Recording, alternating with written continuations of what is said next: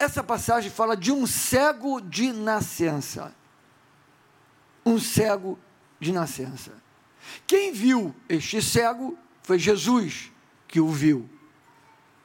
Jesus fez algo na vida desse cego que naturalmente é um absurdo.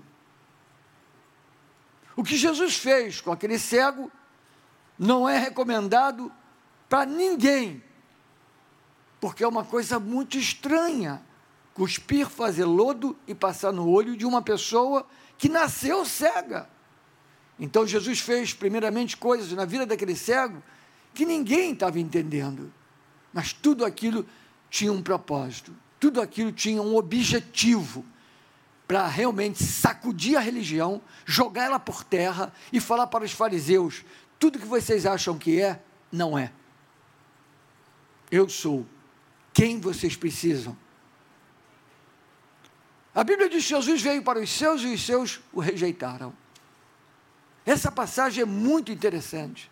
A cegueira desse homem não fala apenas de um indivíduo que nasceu cego, mas a cegueira aponta também para a cegueira espiritual de Israel, dos fariseus, cegueira espiritual do povo.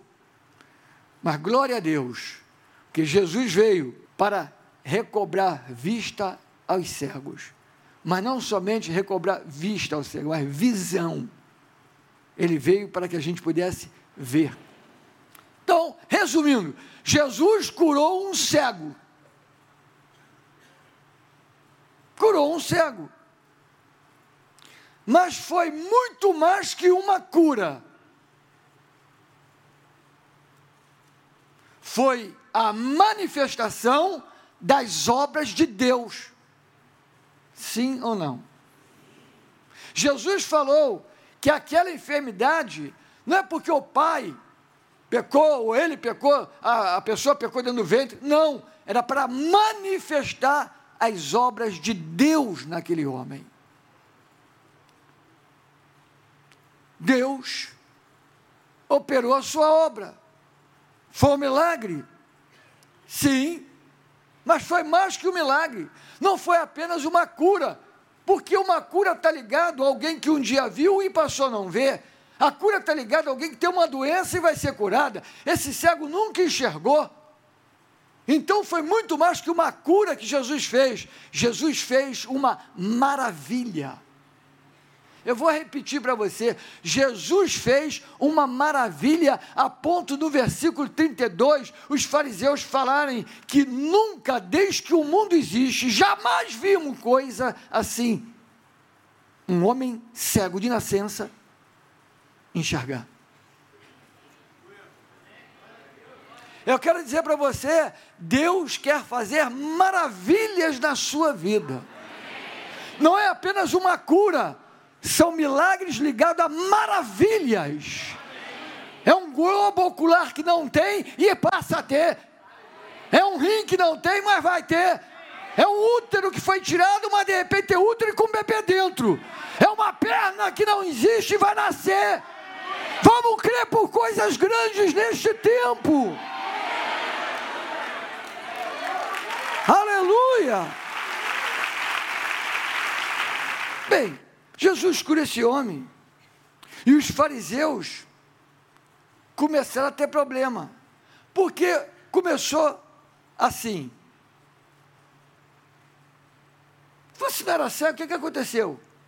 Olha, Jesus veio, cuspiu no chão, fez lodo, passou no meu olho e mandou eu me lavar lá no tanque de Siloé. Eu fui lá, me lavei e passei a enxergar, voltei vendo. Mas você não era cego de nascença? Era. E eles começaram a pensar: como é que um cego de nascença pode receber visão? Que negócio é esse? E aí, irmãos, depois que o cego dá o testemunho, vem, uma grande, vem um grande problema.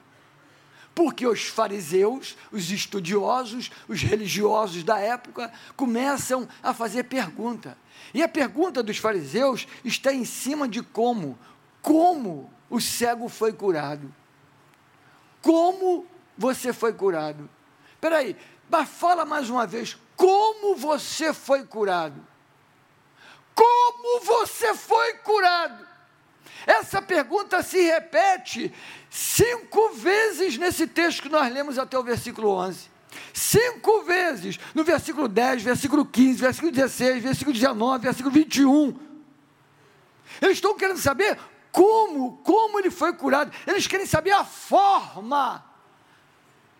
Tem que ter uma forma, uma fórmula para você ter sido curado. Tem alguma mágica por aí? Tem alguma coisa por trás aí? Vem cá, como foi? Aí ele fala: olha, ele fez lodo com terra, aplicou no meu olho. Irmão, foi um tumulto tremendo. O como acompanha direto esse pessoal. Direto eles estão perguntando como, como. E lama? Lama. A lama aparece primeiro Jesus cuspindo e fazendo a lama, depois aparece mais três, quatro vezes falando de lama. Quantos estão entendendo que o que Jesus fez era estranho, mas era maravilhoso?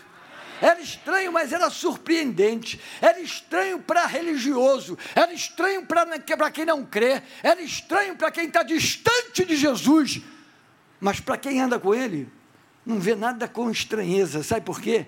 Ele faz coisas poderosas em todos os momentos. Quer a gente entenda ou não, Ele é Deus e Ele opera, e Ele faz, Ele vai fazer. Ele está preparando 2018, um ano grandioso na sua vida, vai ser o melhor ano da sua vida. Poderão vir outros melhores, mas 2018 será o melhor até agora, o melhor em nome de Jesus. Aleluia! Impressionante que eles perguntam como você foi curado. Eles não estão preocupados de maneira nenhuma com quem curou. Eles não estão preocupados com isso. Estão preocupados a forma que foi feita. A forma é mais, é mais fácil. Se a gente tem as fórmulas, se a gente tem como já fazer, é mais fácil. Não, irmão. Deus é Deus que cada dia ele faz coisa nova. Não se acostume com o que ele fez ontem. Amanhã vai ser diferente. Ele sempre faz coisas diferentes. Amém? Aleluia. Temos algumas coisas a aprender com esse cego. Primeira coisa, esse cego representa aquele homem que caminhou em cima de uma palavra sem ver.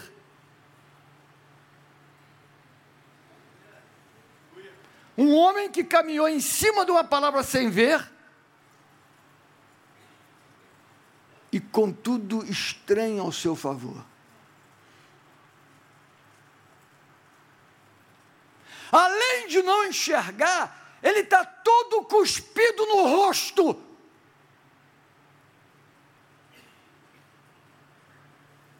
Mas o que ele ouviu era mais forte do que o cuspe no seu olho e o fato de não ver o que ele ouviu o impactou de tanta maneira que a única coisa que ele quer fazer é chegar no tanque de Siloé. Mas você está todo cuspido.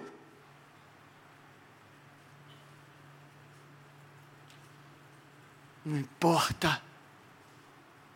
Eu ouvi uma voz que me disse: vá até o tanque de Siloé.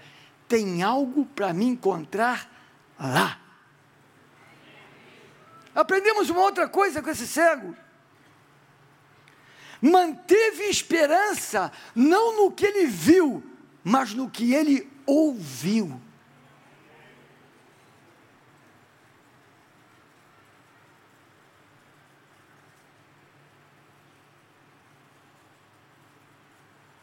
A esperança dele em chegar no tanque de Siloé estava baseado não no que ele via, porque ele era cego. Não no que Jesus fez nos seus olhos, porque era uma coisa terrível. É oposto a tudo que é crença, cuspir no olho junto com terra no olho do homem. Esse homem tinha esperança, não no que ele via, mas no que ele ouvia. O que ele ouviu manteve o coração dele repleto de esperança, cheio de expectativa, cheio de esperança. Há momentos que a gente não consegue ver nada, há momentos que a gente olha e fala: Senhor, o que está acontecendo? Não estou entendendo nada, não estou entendendo. Você não precisa entender, basta você ouvir e crer. O que ele ouviu, ele creu. Ele ouviu o Senhor dizendo: lava-te no tanque de Siloé. Foi o suficiente para nada parar a vida daquele cego.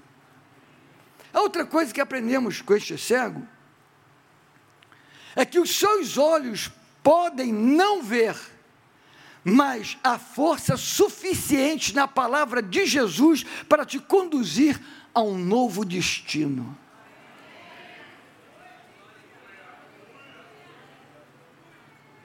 Seus olhos podem não ver, mas há poder suficiente na palavra de Deus para te conduzir para um futuro novo, para um destino novo, para um ano novo. Ao tocar as águas do tanque de Siloé, aquele homem, seus olhos se abriram, ele passou a enxergar. Ele nunca poderia imaginar que aquilo ia acontecer com ele que aquela maravilha iria acontecer naquele tanque, que os seus olhos iriam se abrir. O homem que falou não está aqui. Eu estou enxergando, que maravilha. Eu coloquei as águas dos meus olhos, como ele falou, me lavei no tanque de Siloé, mas ele não está mais aqui, ele foi embora. Ele não está ali, mas o que ele disse se cumpriu. Não está presente, mas Deus estava presente ao manifestar de grandes maravilhas e sinais da vida daquele cego. Aquele homem, quando chegou no tanque de Siloé, que lava seu rosto, ao começar a, a enxergar, ele pensou: começou um dia novo. Era a esperança até chegar no tanque. A esperança se materializou. A esperança se concretizou. Aconteceu.